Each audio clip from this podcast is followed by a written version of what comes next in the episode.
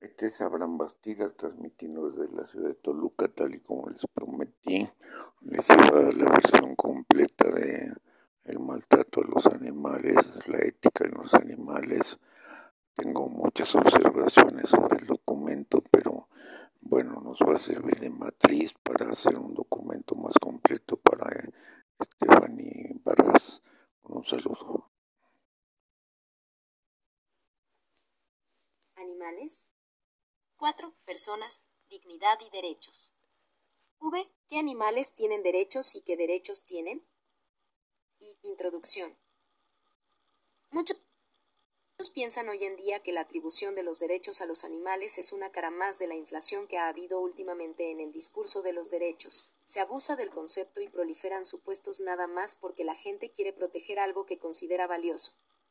Esto solo debilita los dirchas humanos, y se nos dice que deberíamos deshacernos del discurso de los respectivos a los animales, pues aunque son valiosos y debemos respetarlos, se afirma, no debemos llegar al extremo de atribuirles derechos.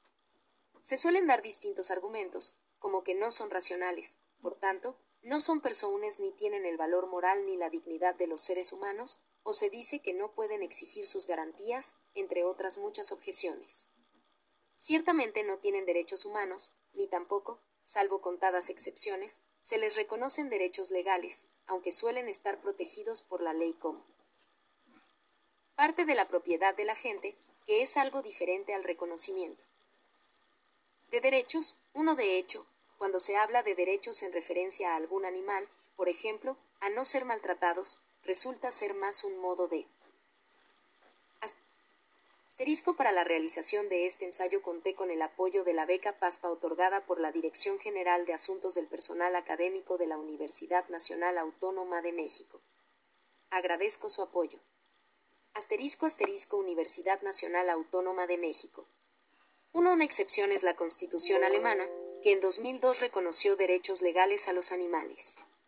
El párrafo vigésimo de la Grundeset se afirma que los animales, como los humanos, tienen el derecho a ser respetados por el Estado y a que se proteja su dignidad. Véase Kate Connolly, German Animals Given Legal Rights, de Guardian, Londres, 22 de junio de 2002.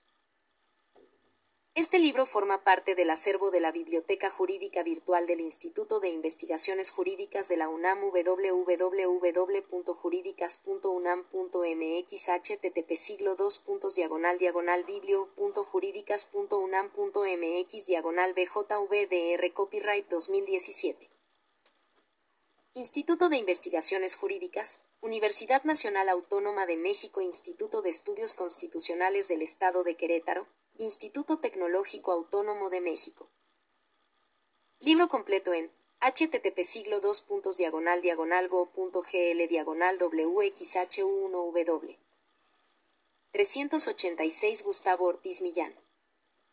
Hablar que un reconocimiento real de sus garantías. Por ejemplo, mucha gente que afirma que perros y gatos tienen derecho a no ser maltratados, muy probablemente, no piensa que está violando los derechos de los cerdos, los pollos y las vacas cuando estos forman parte de su comida diaria. En este ensayo quiero argumentar que el discurso de los derechos animales es más que una manera de hablar y que el reconocimiento de los mismos está moralmente justificado, es decir, que son una subespecie de los derechos morales, de los que los derechos humanos son otra subespecie, y que distintas concepciones de los derechos, como la que nos propone Rodolfo Vázquez, sirven muy bien para reconocerlos. Si están efectivamente justificados, entonces no habría ninguna razón para no reconocerlos como derechos legales positivos, con todas las implicaciones que eso tendría para nuestras relaciones con ellos y para nuestra vida cotidiana. 2. ¿Cuál es el estatus moral de los animales? Para argumentar a favor de las garantías de los animales, primero es necesario analizar la cuestión de cuál es el estatus o el valor moral de los mismos y de si, en función de eso, tenemos algún deber respecto de ellos. Si no tienen ningún valor moral, entonces no podemos atribuirles derechos ni tendremos ningún deber directo hacia ellos. De hecho, podemos distinguir por lo menos tres grandes perspectivas en torno a la cuestión del estatus o el valor moral de los animales. A. Los animales no tienen ningún estatus o valor moral. B. Los animales son dignos de consideración moral. Y C. Los animales tienen derechos. Si queremos argumentar a favor de una teoría de derechos animales, es necesario mostrar por qué la primera perspectiva está equivocada, mientras que la segunda es insuficiente si lo que queremos es proteger cabalmente a los animales y terminar con las prácticas de explotación que tienen a millones de seres en este planeta en una situación en la que jamás debieron haber estado. La postura que ha prevalecido a lo largo de la historia de la filosofía, y que es la que también se mantiene hoy día en nuestras relaciones con los animales, sostiene que los animales no tienen ningún estatus o valor moral, por lo tanto, no tenemos deberes morales hacia ellos. Básicamente esta postura equipara a los animales con cosas que no tienen ningún valor moral en sí mismas, por lo que también pueden ser propiedad de las personas, que. En 1992, Suiza cambió su constitución para reconocer a los animales como seres en vez de cosas.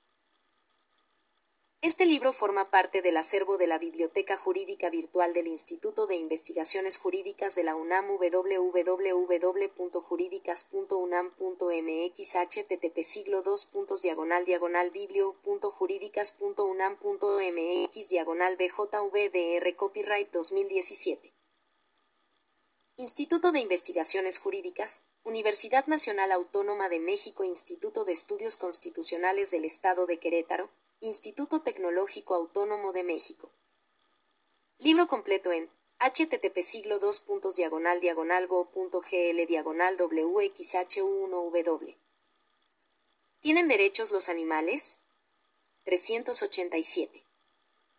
Si tienen estatus moral y hacia quienes sí tenemos deberes morales.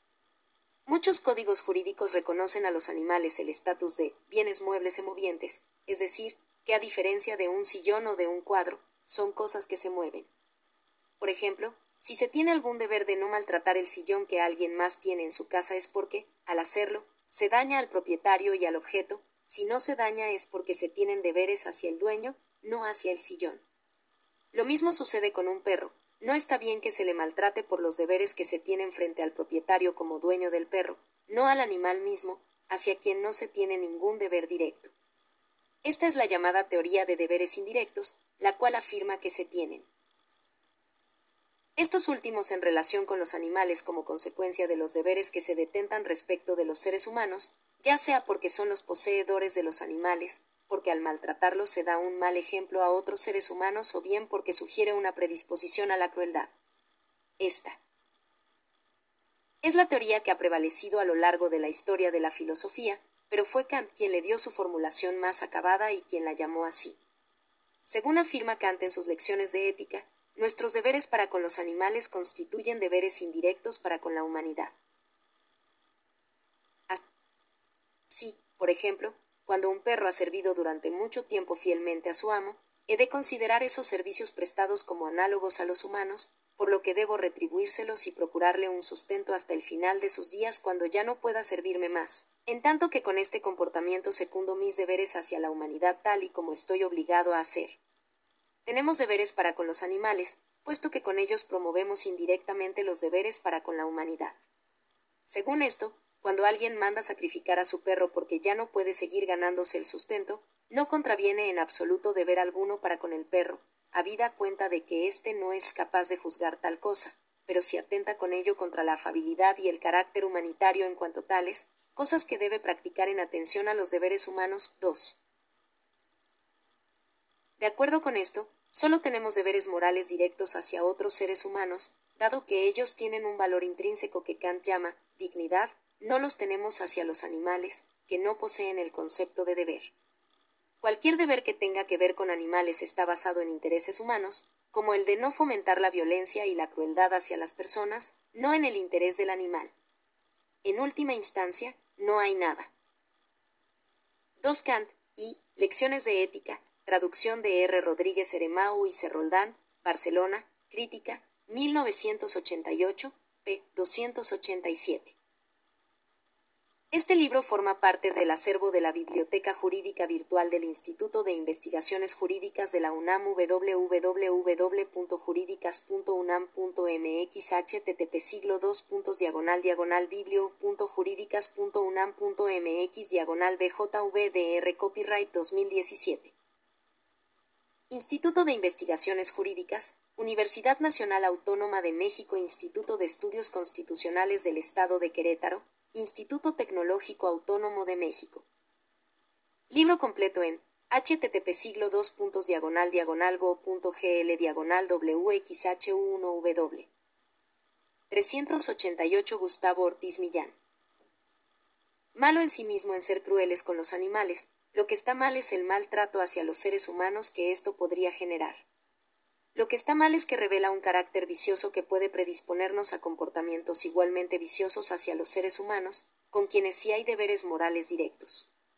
La crueldad hacia los animales es un vicio, mientras que la compasión hacia ellos es una virtud que enriquece nuestra vida moral. 3. Sin embargo, hay un problema con esta teoría, ya que por un lado equipara a los animales con cosas y les niega estatus moral, pero por otro, afirma que hay diferencias en el carácter moral de las personas cuando se trata de sus relaciones con los animales, lo cual no afirma con respecto a las cosas.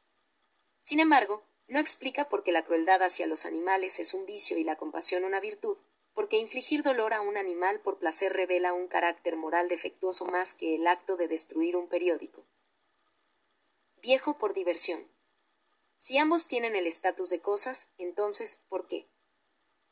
¿No pensamos que alguien que rompe un periódico viejo por placer revela un carácter moral vicioso?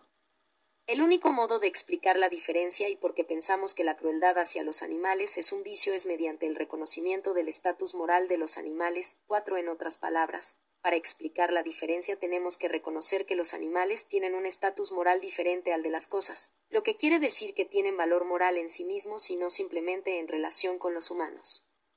Es por ello que la perspectiva de los deberes indirectos es inconsistente y debemos desecharla, así como nuestras prácticas cotidianas que se basen en la idea de que los animales son cosas, empezando por el concepto legal de que son bienes muebles y movientes.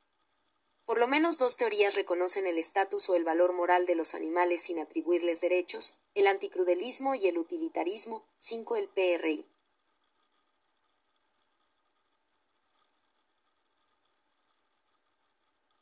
3. Una versión sofisticada de la teoría de deberes indirectos ha sido defendida en Carruthers, Peter, de Animal Sissue, Nueva York, Cambridge University Press, 1992. Keraders defiende una teoría contractualista de la moral, según la cual solo los participantes en el contrato social tienen valor moral, a pesar de que reconoce que los animales tienen conciencia y son capaces de sentir y sufrir. Hacia los animales no tenemos deberes directos, pero hay que fomentar el desarrollo de un carácter virtuoso y compasivo hacia ellos. La teoría también ha sido defendida en Cortina, Adela, Las fronteras de la persona. El valor de los animales, la dignidad de los humanos, Madrid, Taurus, 2009. Cortina defiende la idea desde una teoría del reconocimiento mutuo, inspirada en la ética del discurso, que afirmaría que son objeto de consideración moral solo quienes pueden reconocerse mutuamente como personas, entendiendo que éstas son seres humanos. 4 de Gracia, David, Animal Rights, Nueva York, Oxford University Press, 2002, p. 28. 5. Los párrafos que siguen se basan en buena medida en Dagen, Tom, Derechos Animales, Injusticias Humanas, Enisa, J. y Kwiatkowska, T. Camps, Los Caminos de la Ética Ambiental. Este libro forma parte del acervo de la Biblioteca Jurídica Virtual del Instituto de Investigaciones Jurídicas de la UNAM www.jurídicas.unam.mx http siglo 2 diagonal diagonal biblio.jurídicas.unam.mx diagonal bjvdr copyright 2017 Instituto de Investigaciones Jurídicas, Universidad Nacional Autónoma de México Instituto de Estudios Constitucionales del Estado de Querétaro, Instituto Tecnológico Autónomo de México.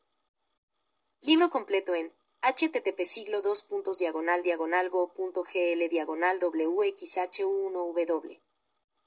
¿Tienen derechos los animales? 389. Mero afirma que no debemos maltratar a los animales porque no debemos ser crueles con ellos. La crueldad es un vicio y tenemos el deber directo de no ejercerla con los animales. Esta posición está plasmada en la filosofía que dio origen a la Real Sociedad para la Prevención de la Crueldad hacia los Animales, en Gran Bretaña en 1824, y a la Sociedad Americana para la Prevención de la Crueldad hacia los Animales en Estados Unidos en 1866. Esta postura continúa hasta hoy en voz de muchos defensores de los animales. Sin embargo, el anticrudelismo tiene problemas, el principal de ellos es que, aun cuando el acto hacia un animal no sea cruel, ello no implica que sea correcto. Alguien que utiliza animales para enseñar en clases de biología probablemente los mata con una buena intención, para que los alumnos aprendan su anatomía, su acto no es cruel, pero eso no significa que sea correcto usar animales con propósitos educativos, especialmente cuando hay alternativas para aprender más y mejor que no requieren de estos seres. De hecho, el problema para esta perspectiva es que basa la incorrección de un acto en el estado psicológico del que depende la crueldad. Por definición, para que un acto sea cruel, quien lo realiza debe sentir placer ante el sufrimiento de su víctima, lo cual no suele ser el caso en muchos actos de maltrato animal. Los encargados de matar animales en un rastro suelen no ser crueles, sino más bien indiferentes ante el sufrimiento de estos, pero la ausencia de crueldad no muestra que el acto sea correcto, aunque ciertamente sería peor si el victimario sintiera placer ante el sufrimiento del animal. Estos problemas nos deben llevar a abandonar la teoría anticrudelista. El utilitarismo también reconoce el valor moral de los animales, pero no piensa, como el anticrudelismo, que la incorrección moral de un acto de maltrato dependa del estado psicológico de quien lo realiza.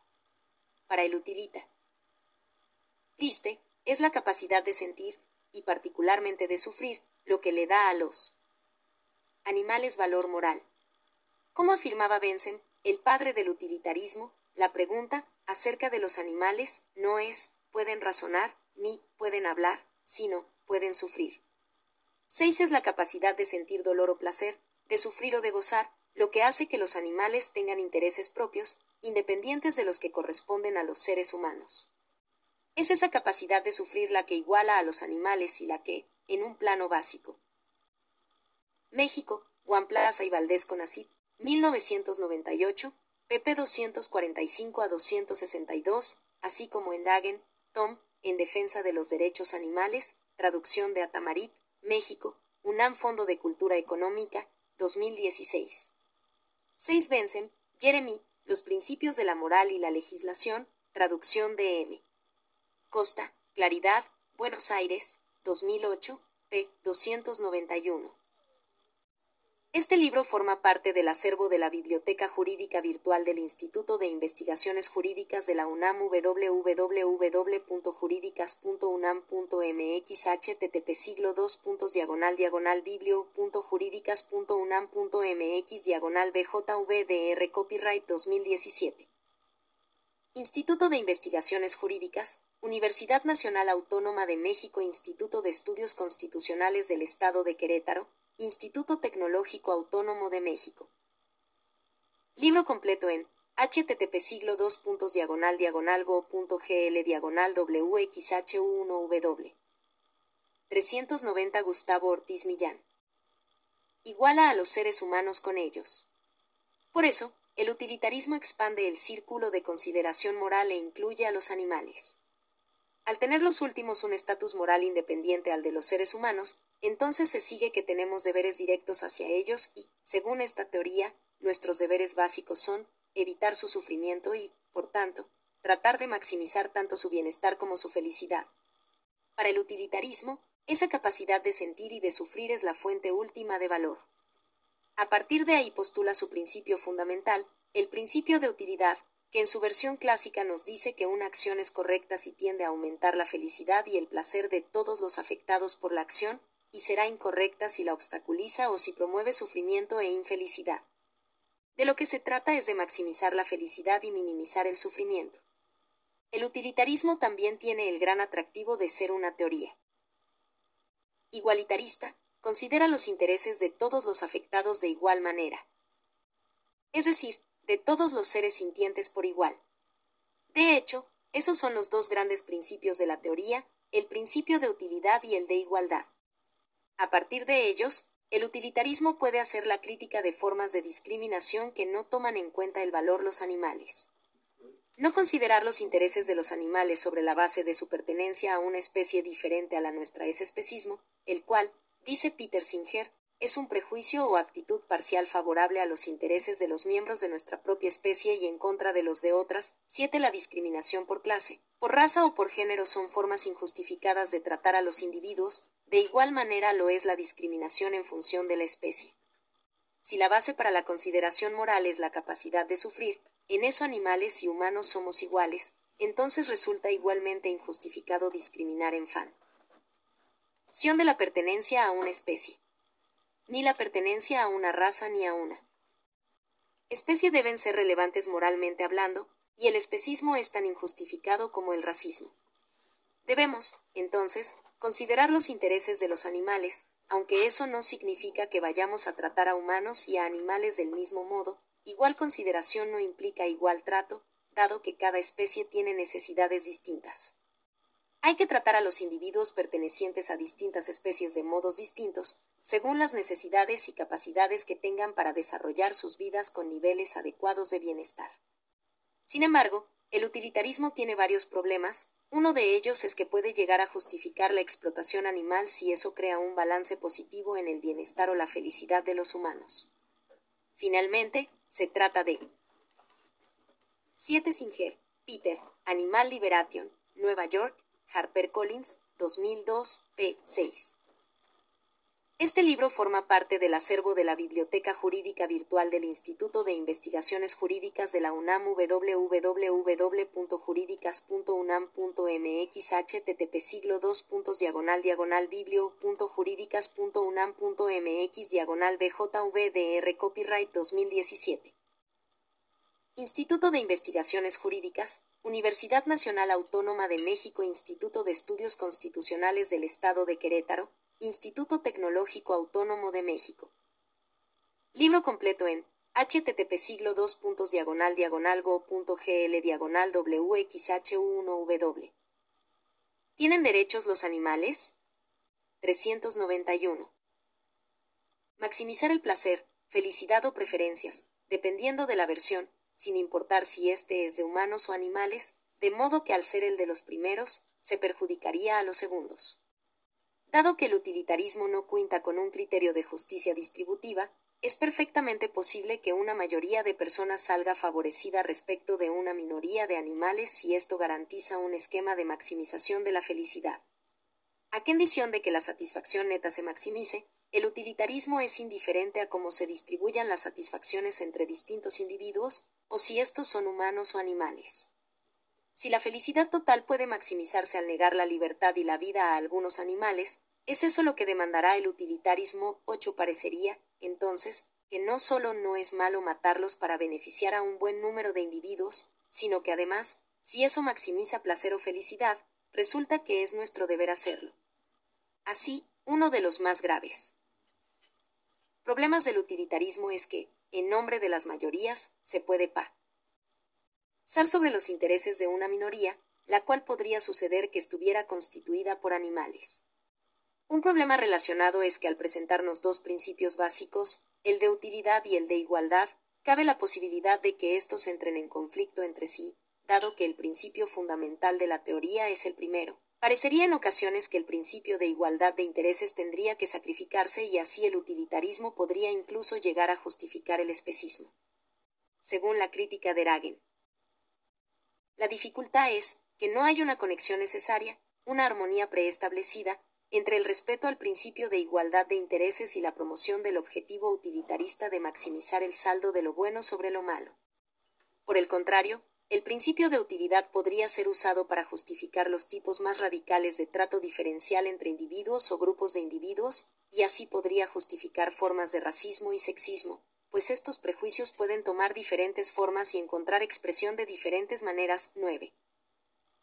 El utilitarismo podría llegar entonces a justificar la discriminación y la explotación de los animales en nombre del principio de utilidad.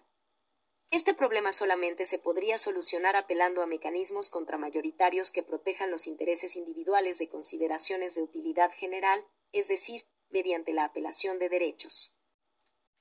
8 se trata de una versión de la crítica de John Rawls al utilitarismo, véase Rawls, John, A Theory of Justice, Massachusetts, Harvard University Press, 1971, pp 22 a 27.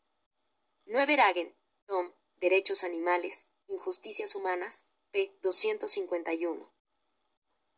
Este libro forma parte del acervo de la Biblioteca Jurídica Virtual del Instituto de Investigaciones Jurídicas de la UNAM www.jurídicas.unam.mx http siglo 2 diagonal diagonal biblio.jurídicas.unam.mx diagonal bjvdr copyright 2017 Instituto de Investigaciones Jurídicas Universidad Nacional Autónoma de México Instituto de Estudios Constitucionales del Estado de Querétaro Instituto Tecnológico Autónomo de México.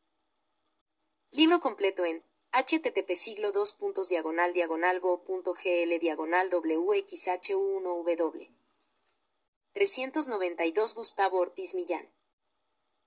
Sin embargo, tradicionalmente esta corriente ha tenido problemas con el concepto de derechos morales, de los que las garantías animales son una subespecie.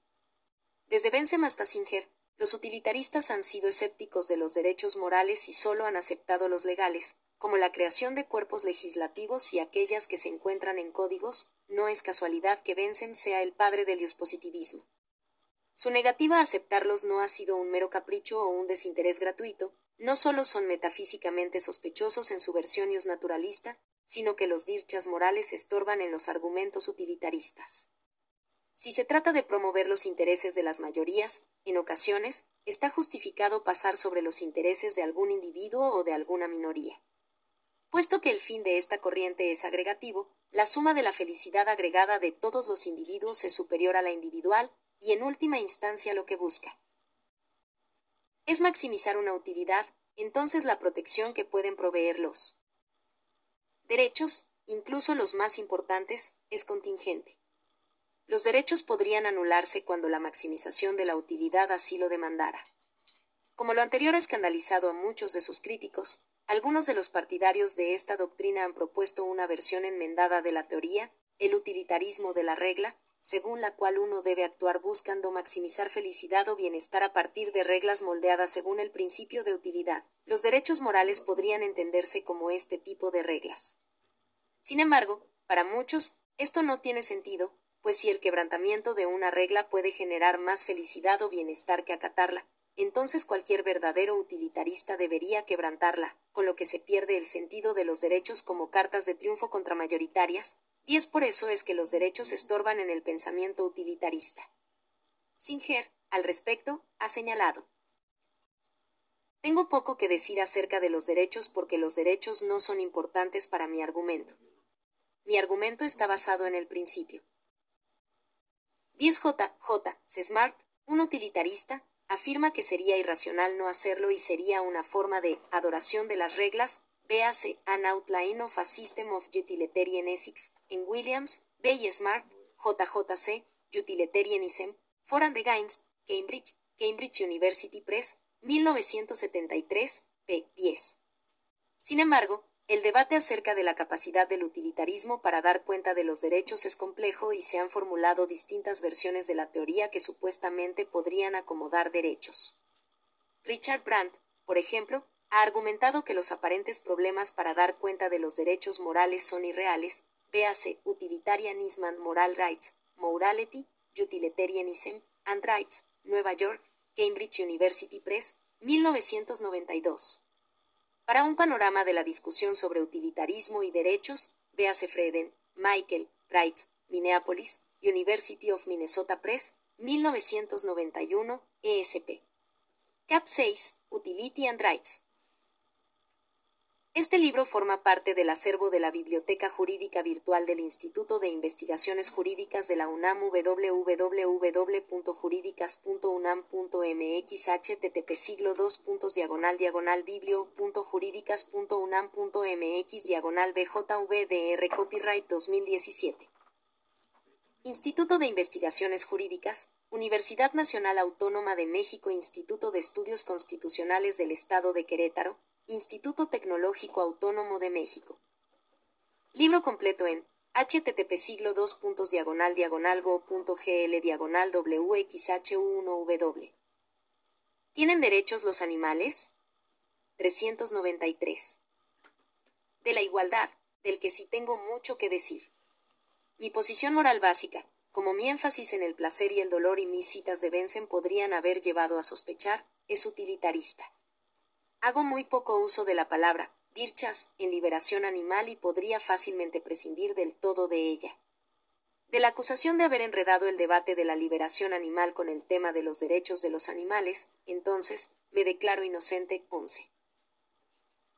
Los derechos no son importantes en la argumentación a favor de los animales, o por lo menos no lo han sido en el argumento del más famoso utilitarista defensor de los animales, punto 12, pero si esta doctrina puede llegar a justificar formas de explotación y de discriminación hacia los animales, entonces, a pesar de que los distinguió como sujetos de consideración moral, parece verlos, como dice Ragen, como meros receptáculos de valor, es decir, no como individuos con una valía inherente, sino como valiosos en la medida en que tienen la capacidad de sentir y de sufrir, eso es lo que es intrínsecamente meritorio, y los individuos son valiosos en la medida en que poseen esa capacidad, pero no tienen esta cualidad en sí mismos. Tal vez esto quede claro con el principio de agregación del utilitarismo, según el cual un resultado es mejor si la suma de lo que es bueno para cada uno de nosotros es mayor. Según este principio. Solo importa lo que es bueno para nosotros y la suma total de eso que es favorable y no la forma en que es distribuido. Al utilitarismo no le importan los agentes individuales que participan de ello. Por eso, el utilitarismo termina viendo a los individuos, dice Ragen, como meros receptáculos de valor y no como inherentemente valiosos.